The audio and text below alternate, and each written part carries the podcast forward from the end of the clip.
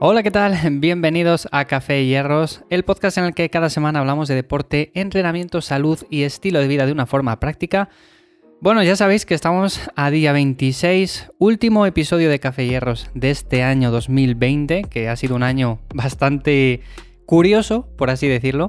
Y hoy estaba dándole vueltas a sobre qué hablar en el episodio y se me ha ocurrido que al ser el último episodio de este año, hacer una especie de preguntas y respuestas con preguntas que me habéis lanzado a través de ivyamazares.com. O sea, preguntas que son interesantes, que seguramente a todos os sirvan de ayuda de una forma u otra, porque hablamos de entrenamiento, hablamos de ritmos circadianos, hablamos de estoicismo, de minimalismo, de un montón de cosas. Entonces, en ese sentido, he seleccionado unas cuantas preguntas, las que más interesantes me parecían, y voy a responderlas de una forma un poco más informal. Así que ya sabéis, si tenéis más preguntas en siguientes episodios, más adelante, bueno, pues cuando veamos, hacemos otro preguntas y respuestas y me las podéis dejar en ivyamazares.com barra podcast. Abajo del todo tenéis un formulario para dejar vuestra pregunta y si queréis, si os sentís con ganas, bueno, pues tenéis también incluso para grabarla. Y como digo, es el último episodio del año, así que antes de empezar con él, os quería decir que muchísimas gracias a todos por estar ahí cada día. La verdad que este podcast no sería lo mismo sin los que me acompañáis cada sábado. Por lo tanto, muchísimas gracias, sobre todo a toda la gente que me ha conocido este año en Spotify, que habéis sido un montón, pero también a toda la gente que me escucha desde Ivos, desde otras plataformas como Google Podcast e incluso desde la página web. Con lo cual, muchísimas gracias a todos. Y nada, vamos a comenzar ya con las preguntas. Como digo, son muy interesantes. Sacar papel y boli porque posiblemente tengáis que apuntar cosas. Empezamos con Nerea, que nos cuenta. Hola Iván, llevo dos años entrenando y en los últimos seis meses mi descanso no ha sido el que debería. Debido a mis horarios laborales, trabajo hasta bastante tarde y creo que esto influye en mis ritmos circadianos. ¿Se puede mejorar esto de alguna forma teniendo en cuenta que es bastante improbable que pueda acostarme antes? He escuchado hablar también de suplementos de melatonina, pero no sé hasta qué punto merecen la pena. Muchas gracias por tu trabajo. Bueno, pues muchas gracias Nerea y en este sentido, eh, ya comenté hace varios meses que yo, en mi caso en particular, Trabajé durante bastante tiempo con horarios eh, que rotaban, o sea, trabajaba de mañana, luego de tarde, luego de noche, y evidentemente en esos casos, o en tu caso, por ejemplo, los ritmos circadianos se alteran muchísimo. ¿Qué quiere decir esto? Pues que seguramente cuando nos vayamos a la cama, cuando nos acostemos a un horario que debería ser el habitual o el normal, pues no tengamos sueño, simplemente estamos con los ojos como platos. ¿Qué podemos hacer en ese sentido? Lo que yo suelo recomendar siempre es intentar adelantar la hora de la cena lo máximo posible. Si ahora mismo, por poner un ejemplo, cenas a las 11, intenta cenar un poco antes, intenta cenar a las 10 o a una hora un poco más alejada de la hora de ir a la cama. Esto básicamente influye porque no es lo mismo irnos a dormir con el estómago lleno que ya que hayamos hecho, por ejemplo, una hora o hora y media la digestión. Es muy diferente y seguramente vayamos a conciliar mucho mejor el sueño. Si estamos cansados, posiblemente le conciliemos igual, estemos con el estómago lleno o no. Pero en este sentido es algo muy importante. Y luego también otra cosa es el hecho de que siempre mantengamos los mismos horarios. Me da igual que sean un poco peor, que sean un poco mejor. Evidentemente, si te cuestas un poco antes, va a ser mucho mejor, pero si me dices que es bastante improbable por tus horarios laborales, lo que yo haría sería mantener esos horarios que tienes ahora mismo, en el sentido de que si te acostumbras a acostarte a las 12 de la noche, es mejor que siempre lo hagas a esa hora que no, por ejemplo, un día a las 12, luego llega el fin de semana y te acuestas a las 2 de la mañana, luego vuelves a empezar el horario laboral y te acuestas de nuevo a las 12. En ese sentido es muy importante mantener siempre unos horarios más o menos estables y por lo tanto creo que esto va a influir también en tu descanso. Y sobre todo, si duermes menos de 7 horas, lo que yo intentaría es acostarme un poco antes. Me da igual que sean 10 minutos, que sean 15 minutos. 15 minutos en un día puede parecer que es poco, pero si lo vemos a lo largo de una semana, pues estamos durmiendo bastante más y es lo que debemos de entender que no solamente tenemos que fijarnos en el día a día, en decir, vale, hoy he dormido solamente 5 horas, qué poco. Bueno, en realidad un día en concreto puedes sentirte más cansado, pero si al final esto lo compensas con otros días y esos otros días duermes un poco más, por ejemplo, el día siguiente duermes 8 horas, pues seguramente los efectos tampoco sean tan negativos. Y en cuanto a los suplementos que me comentas de melatonina y demás, a ver, suelen funcionar como tal, pero te vuelvo a decir lo mismo, si no controlamos un horario más o menos estable, si vamos a la cama recién hayamos cenado y todo este tipo de cosas tampoco funcionan mucho. Yo les he probado, a mí no es que me gusten del todo, no me funcionan como tal a mí, pero seguramente haya personas a los que les funcionan mucho mejor. Lo que suele pasar en este caso es que hay muchas personas que toman este suplemento y al principio sí que es cierto que les entra un poco de sueño, que duermen mejor, que concilian mejor el sueño, Pero resulta que igual a las 3 de la mañana o las 4 de la mañana o la hora que sea, pues se despiertan y no tienen nada de sueño. Y es lo que me ocurría a mí.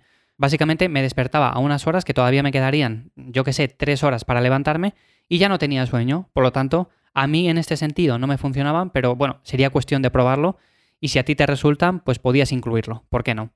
Así que espero que te sea de ayuda, Nerea, y nos vamos ahora con Pablo que nos dice, Buenas, soy un apasionado de la filosofía estoica y escuchándote veo que tu forma de pensar es muy similar a la mía.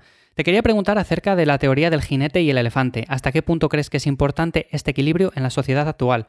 El tema del jinete y del elefante lo he comentado en otro episodio, de hecho lo voy a dejar enlazado en las notas de este para que le echéis un vistazo si queréis, pero básicamente se centra en que tenemos como dos cerebros conectados pero separados al mismo tiempo.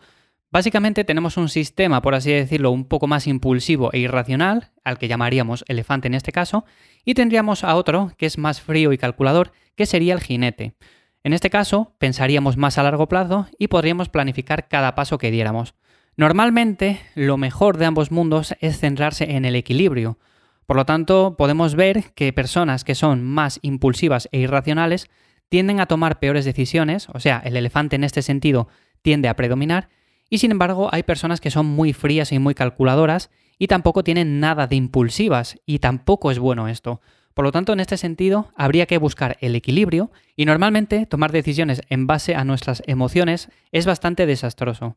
En este sentido, lo más importante es pensar que si normalmente le damos más importancia al jinete que al elefante como tal, vamos a conseguir hacer lo que tenemos que hacer aunque no nos apetezca, por ejemplo, ir a entrenar en un momento puntual aunque esté lloviendo, decimos, uff, qué pereza ahora ir a entrenar, está lloviendo, hace frío, no tengo ganas de salir de casa. Bueno, pues si le damos más poder o empoderamos más al jinete, pues vamos a hacer este tipo de cosas. Y luego, por supuesto, vamos a dejar de hacer cosas que nos apetecen pero que no nos convienen.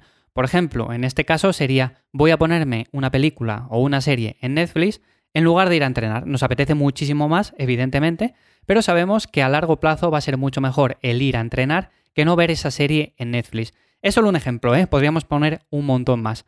Pero ya te digo, normalmente lo que yo diría en este sentido es que habría que buscar más el equilibrio entre los dos puntos y sobre todo ningún extremo al final es bueno, tanto en esto como en la alimentación, como en el entrenamiento, como en lo que sea, me da igual. Al final las personas que son muy impulsivas tienden a tomar bastantes malas decisiones y por el contrario, personas que son muy frías y calculadoras tampoco llegan a hacer aquello que realmente deberían de hacer. Por lo tanto, yo lo enfocaría por ahí. Es un tema bastante amplio, así que como digo, enlazo en este episodio donde hablaba precisamente del jinete y el elefante. Nos vamos ahora con Pau que nos comenta, hola Iván, siendo como eres tan minimalista en el entrenamiento, ¿cómo crees que se podría hacer una transición en otros aspectos de la vida, ya bien sea en la ropa, en la comida, etcétera, para ser más minimalista? Me cuesta dar el paso y deshacerme de ciertos objetos que sé que no voy a utilizar, pero tienen un componente emocional. Felicidades por los podcasts. Bueno, pues muchas gracias, Pau. Y a ver, esto suele ser bastante habitual, el hecho de que tenemos cosas guardadas en casa pero básicamente no es que las utilicemos, es que simplemente nos atan componentes emocionales, simplemente tenemos recuerdos que nos vienen a la mente y decimos, ay, ¿te acuerdas cuando fui a no sé dónde, cuando fui de viaje a no sé qué lugar y compramos este objeto? Bueno, pues básicamente sucede esto, o cuando estamos con una persona y guardamos ciertos objetos que compramos o que tuvimos con esa persona. En cierto sentido esto no es malo. A ver, no tenemos por qué tirar todas las cosas, que muchas veces con la filosofía minimalista tendemos a pensar que tenemos que tirar todo lo que no utilizamos. O sea, no utilizamos ciertos objetos, pues venga, todos a la basura. Y no tiene por qué ser así. O sea, hay ciertos objetos que siempre nos gusta tenerlos básicamente porque nos trae buenos recuerdos. Evidentemente, si nos trae malos recuerdos, pues lo vamos a tirar. ¿Para qué lo queremos? Pero si nos trae buenos recuerdos, pues lo podemos tener. ¿Por qué no? Pero yo soy más minimalista en el sentido de que no soy de extremos, como decíamos anteriormente con el jinete y el elefante. O sea, no hace falta que tiremos de repente todo a la basura y nos quedemos simplemente con una camiseta un pantalón y con unas zapatillas. No hace falta eso. Simplemente deberíamos más de pensar a la hora de comprar, por ejemplo, ¿necesitamos realmente esa camiseta o esos pantalones o esas zapatillas o ya tengo suficiente? Claro, en ese sentido yo me gusta más ser minimalista, pero en ese aspecto, o sea, si no necesito algo como tal, si ya tengo varias cosas de eso que voy a comprar, pues no me hace falta comprar uno más. O sea, si ya tengo tres camisetas, pues no me hace falta comprar quizás una más. O si tengo ya eh, tres pantalones, pues ¿para qué quiero otro? Además, ya sabéis que normalmente solemos poner el 20% de la ropa que tenemos en el armario. O sea, esto es como diríamos en el principio de Pareto, ¿no? El 20% de la ropa que tenemos en el armario es la que utilizamos el 80% de las veces. Así que yo lo enfocaría por ahí, por supuesto. Y también en cuanto a la comida, por lo mismo. No vamos a comprar cosas que realmente no necesitamos. En momentos puntuales sí que podemos tener ciertos caprichos de decir, vale, pues nos apetece esto o nos apetece comer esto hoy. Bueno, pues sí que podemos, pero el problema aquí no es el hacerlo de forma puntual, sino de forma habitual el hecho de decir, voy a comprarme esto aunque no lo necesito. ¿Y cómo podemos ir haciendo la transición? Pues de forma muy sencilla. Lo que podemos hacer es que ciertas cosas que no utilicemos o que utilicemos poco, las dejamos un poco apartadas, ya bien sea en un baúl, en un cajón o en un armario, que no veamos, que básicamente no abramos durante mucho tiempo, y si a lo largo de meses vemos que no hemos echado en falta esa cosa, y eso por ejemplo se sabe cuando abrimos de nuevo ese armario y decimos, anda, ¿te acuerdas esto que hace tiempo que no uso? Bueno, pues realmente si vemos ese tipo de cosas y en todo ese tiempo no las hemos necesitado, pues posiblemente quizás sea el momento de deshacerse de ellas. Pero claro, si las echamos en falta, si las necesitamos en nuestro día a día o lo que sea, pues es mejor no tirarlas. Que eso es muy extremos y al final, como digo, los extremos no son buenos para nada. Yo lo enfocaría por ahí, Pau, así que espero que te sea de ayuda. Y nos vamos ahora con Alejandra, que nos dice, muy buenas Iván, llevo haciendo dieta dos meses y he conseguido perder ya unos 8 kilos. Bueno, pues felicidades Alejandra, me alegro un montón. Tengo miedo que llegando estas fechas ya sabemos que la comida no es del todo saludable y te quería preguntar qué puedo hacer para no tener cierto efecto rebote. Es algo que me estresa bastante y en otras dietas que he hecho no he conseguido mantener mi peso. Eh, sí, es un tema bastante complicado este, sobre todo ahora que llegan las navidades, llegan los turrones, llega el roscón de reyes, bueno, un montón de dulces navideños. Bueno, pues yo te diría en este sentido, a ver, no te estreses. Tampoco es cuestión de ir a comer con la familia y decir, no, no, yo no puedo comer absolutamente de nada. Yo me llevo mis tuppers y como simplemente de esto. No, simplemente controla un poco las cantidades, tómate este periodo como un poco de descanso. Al final ya sabemos que dietas muy restrictivas durante bastante tiempo tampoco es que funcionen demasiado, en el sentido de que si llevas ya dos meses haciendo esta dieta, lo mejor quizás es que te tomes unas semanas de descanso en las cuales subas un poco las calorías, por ejemplo, a una dieta normocalórica, y luego retomes esa dieta hipocalórica en la cual sigas perdiendo peso. Y seguramente así sea mucho mejor que no hacerlo a la larga de forma continua. Entonces yo te diría que comas de forma normal, o sea, que en estas navidades no te estreses, que por supuesto moderes el consumo de dulces y de todo ese tipo de alimentos, pero que tampoco pasa nada porque comas algo fuera de la dieta que estás llevando ahora mismo. En el sentido de que si controlas un poco las calorías y sabes que no te vas a pasar de las calorías de mantenimiento, no vas a tener un efecto rebote como tal. Así que yo te diría que no te estreses, que este es un punto también importante, que muchas veces nos estresamos con la dieta, que queremos hacerla tan, tan perfecta que al final no comemos cuando estamos con la familia lo que están comiendo ellos, o simplemente estamos contando continuamente las calorías y si nos pasamos 15 calorías por encima ya estamos estresados porque pensamos que vamos a engordar. Bueno, en definitiva, no te estreses en este sentido, tómate, yo que sé, dos semanas más o menos de relax en las cuales hagas una dieta normocalórica y luego vuelves a hacer esa dieta hipocalórica y posiblemente obtengas mejores resultados. Normalmente el efecto rebote se suele dar cuando hacemos una dieta muy por encima de nuestras calorías una vez terminamos la dieta hipocalórica. Imagínate que ahora en estas dos semanas o tres semanas te pones a comer de todo como si no hubiera un mañana, pues posiblemente vayas a tener un efecto rebote muy grande. Pero si haces las cosas más o menos con cabeza, si controlas lo que comes y sobre todo evitas más o menos en la medida de lo posible turrones y ese tipo de alimentos, pues lo estarás haciendo muy bien. Y si comes un poco de turrón, tampoco pasa nada, que son navidades y también hay que desestresarse un poco, así que tampoco te preocupes en exceso.